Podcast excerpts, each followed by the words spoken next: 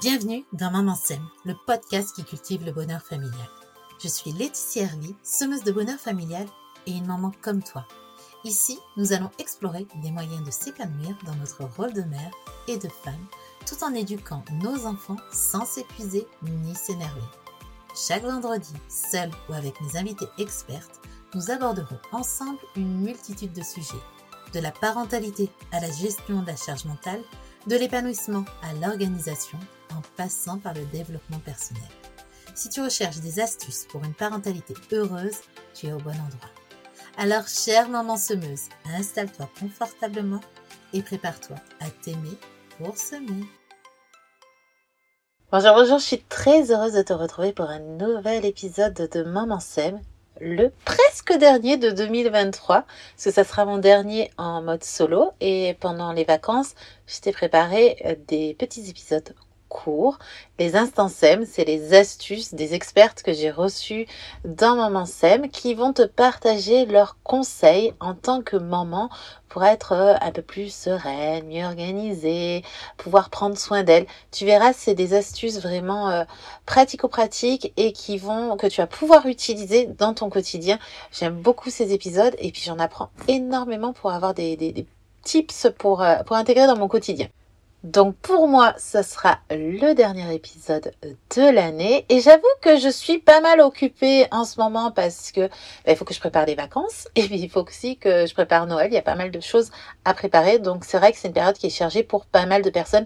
Donc j'imagine que tu me comprends bien et d'habitude, quand je fais un, podcast, je prends le temps de faire le script et tout parce que j'ai tendance à partir un petit peu dans tous les sens. Et euh, là, j'ai vraiment pas du tout le temps. Donc, je me suis dit, ben voilà, tu vas t'essayer un nouvel exercice. Exercice que j'adore, soit dit en passant. Le faire un peu plus en freestyle parce que ce que j'aime bien, en fait, c'est que je peux être moi-même et que je laisse aller mes pensées. Mais justement, j'ai tendance un petit peu à m'éparpiller. Donc c'est pour ça que jusqu'à maintenant, je faisais des scripts. Là, j'ai pas du tout le temps. Donc, allez, on y va en mode freestyle, en mode, il y a juste euh, des, des points, des bullet points que, que j'ai sur ma feuille, et puis on va improviser ensemble. Au niveau de cette thématique, euh, cette semaine, je voulais que l'on parle euh, des critiques, des remarques des autres, parce que bah, juste à l'approche des fêtes, c'est quelque chose que tu peux rencontrer, parce que bah, qui dit repas de famille dit bon conseil de tata Ginette et de tonton Jaco, qui ont plein plein de choses à te dire et qui connaissent très très bien la parentalité et qui veulent surtout te euh, protéger et te recommander des tas de choses, ou te dire que justement que ton enfant fait des caprices, qu'il faudrait peut-être que tu le punisses, ou que tu le laisses pleurer, euh, ou que tu sévisses qu'est-ce qu'on fait de tout ça? Parce que bah, c'est pas toujours justement la parentalité que tu as envie de pratiquer. Euh, et puis, bah, des fois, voilà, quand on peut te donner un petit peu des, des, des, informations, qu'on peut te dire, mais il fait des caprices, peut-être que tu peux être aussi déstabilisé en disant, bah, je sais pas, qu'est-ce que je fais bien? Est-ce que finalement, oui, le, comportement de mon fils est un petit peu compliqué? Est-ce que je devrais pas les écouter? Alors, on va justement prendre le temps aujourd'hui dans cet épisode de préparer les fêtes pour que tu sois au top pour affronter les bons conseils de Tata Ginette. Alors quand euh, les personnes autour de toi peuvent avoir tendance à te donner des bons conseils, je préfère appeler ça des bons conseils plutôt que des critiques parce que je pars du principe que ça part toujours d'une bonne intention, qu'il y a toujours en fait cette envie d'aider. Alors elle est peut-être mal faite, elle est peut-être pas euh, adaptée, mais il y a quand même cet intérêt qu'on peut avoir par rapport à l'autre et d'aider par rapport à ce que la personne sait. Et justement, c'est ça qui est important euh, là-dessus de se positionner, c'est que en fait, Tata Ginette et Tonton Jaco, ils n'ont pas toujours les informations que l'on peut avoir aujourd'hui dans notre société. Il faut savoir qu'aujourd'hui, on a énormément d'informations sur l'enfant, sur son cerveau, sur son développement. Donc ça allait très très vite parce que si on fait un petit bond en arrière, Tata Ginette et tonton Jacou, quand eux ont été parents, dans les années 70, on avait une personne, Françoise Zolto, on en pense ce qu'on veut, mais ce qu'elle nous a dit, elle a ouvert la voie à la parentalité positive, elle a quand même dit, l'enfant est une personne. Waouh, une découverte C'est-à-dire qu'avant, on ne considérait pas l'enfant comme une personne et l'enfant devait faire ce que l'adulte décider. Et là, on avait un nouveau prisme, c'était quelque chose de nouveau. Ça date des années 70 et 50 ans en arrière. Si on regarde aussi en arrière, jusque dans les années 80, on opérait les nouveau-nés, les nourrissons, qui venaient à peine de naître, sans anesthésie générale. On se disait qu'ils ne ressentaient rien, qu'ils n'avaient pas d'émotion. Il y a 40 ans en arrière. Donc tu vois que c'est quand même allé très très vite au niveau des connaissances grâce à l'IRM, où on a énormément d'informations sur l'enfant. Donc toi, tu as eu ces informations-là, sauf que Tata Ginette et Tonton Jaco, ben eux, ils n'ont pas fait la mise à jour de leur logiciel. Donc ils n'ont pas tout ça. Ils sont aussi restés sur leur pratique en tant que parents et sur ce qu'ils ont pu faire, et également peut-être aussi sur ce qu'ils ont reçu dans leur enfance. Donc ça peut être très très compliqué parce que ça va super vite et ça peut venir aussi les titiller dans leur parentalité en se disant merde, j'ai pas fait comme il fallait. Donc des fois on n'a pas envie de voir ça. Donc ce que je t'invite à faire, c'est d'éviter d'argumenter et de dire oui mais j'ai vu, j'ai lu un livre et il y a telle personne, tel pédiatre qui a dit que. Alors, s'ils sont très ouverts à ça et qu'ils sont en demande d'informations, mais vas-y, go. Sinon, en fait, ne t'épuise pas à tout ça parce que ben, chacun va rester dans sa posture, dans sa position, et chacun va vouloir argumenter, contre-argumenter, prouver, etc. Et en fait, ça va être plus un débat qu'un échange constructif ou une discussion. Donc, zen, garde ton énergie. Et justement, j'en arrive à mon deuxième point, laisse dire. Ne cherche pas à convaincre, mais laisse dire. Alors, laisser dire, ça ne veut pas dire valider, mais ça veut dire écouter ce que l'autre a à dire. Donc, en laissant dire, tu peux faire dans des petits sons, tu peux euh, vraiment montrer que tu écoutes en faisant des hum, ah oui, d'accord. Merci. Tu peux aussi dire merci, mais ça ne veut pas dire que tu vas que tu valides la personne et que tu vas faire ce qu'elle est en train de te dire. Mais au moins, là, il n'y a pas de tension et tu viens pas aussi non plus donner et épuiser ton énergie, ton à convaincre quelqu'un qui n'est pas prête à se remettre en question. Donc, voilà, vraiment là, les deux astuces essentielles, c'est ne cherche pas à argumenter et laisse dire. Une autre astuce que je peux te donner, c'est de continuer à pratiquer ce qui est bon pour toi. Parce que justement, le meilleur des arguments, comme le dit Gandhi, c'est l'exemple. Alors, laisse dire et continue. Continue de faire. Ah mais il t'aide encore à son âge? Ouais. ouais. Enfin, il n'y a même pas à dire ouais. Voilà, tu laisses dire et tu continues à donner la tétée. Ah mais dis donc, il crie. Oui. Ben va l'accompagner. Enveloppe-le de toute ta tendresse et montre comment ton enfant peut s'apaiser.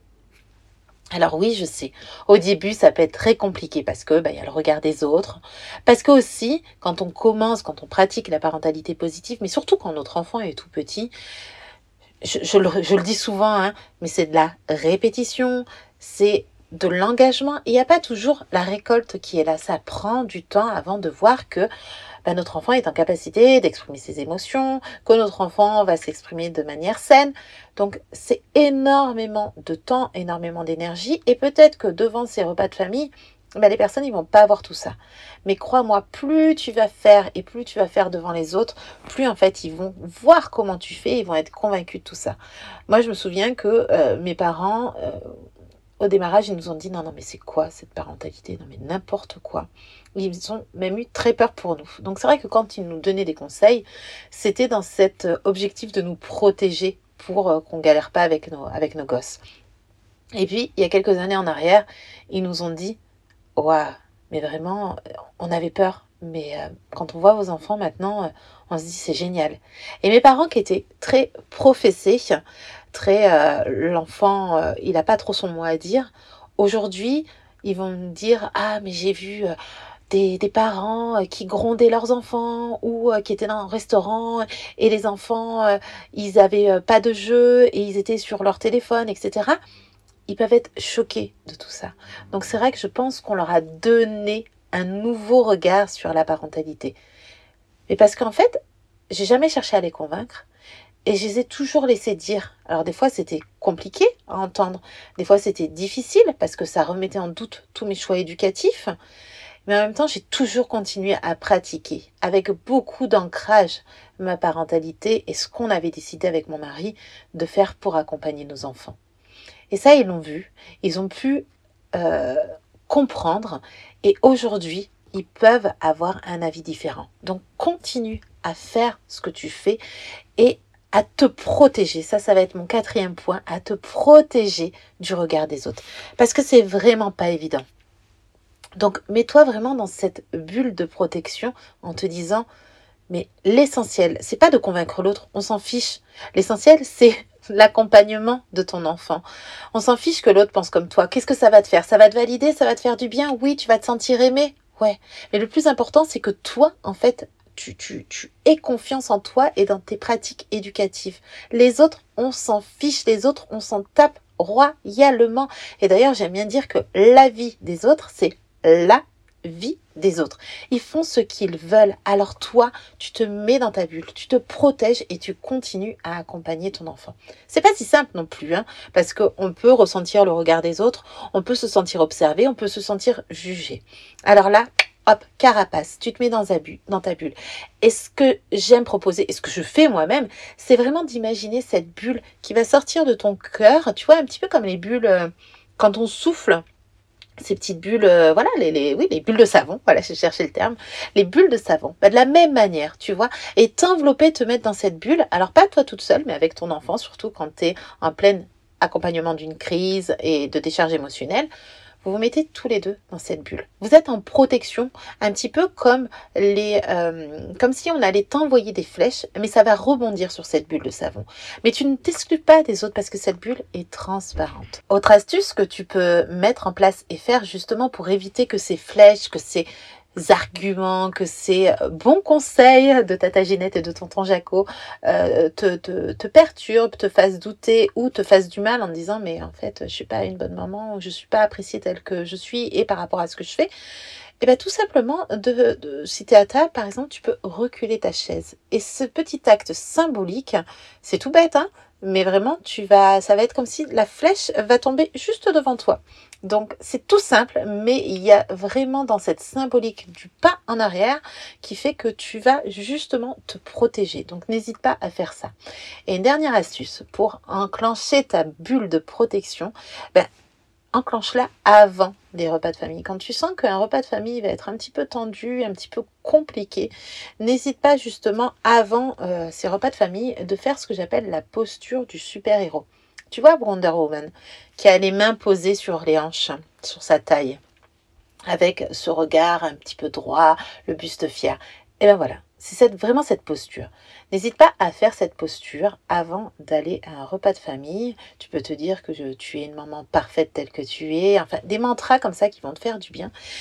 Les pieds bien ancrés au sol, vraiment ce buste fier et, ce, cette posture qui est justement très impactante, qui a été vraiment démontrée dans les études. Cette posture de fierté vient travailler justement au niveau du cerveau et au niveau de la confiance. C'est tout simple, c'est tout bête, mais vraiment il y a des effets qui sont prouvés et des effets que tu, vas ressentir. Moi, je l'ai fait avant un atelier, avant d'enregistrer un podcast, euh, avant d'animer quelque chose. C'est une posture vraiment bah, en fait, c'est facile à intégrer au quotidien, ça ne me prend pas trop d'énergie, c'est même rigolo et ça vient travailler la confiance. Donc, fais la Wonder Woman avant d'aller au repas et puis quand tu sens que tu es un petit peu déstabilisé, etc., file aux toilettes et tu refais Wonder Woman, une petite respiration, tu te dis un petit mantra.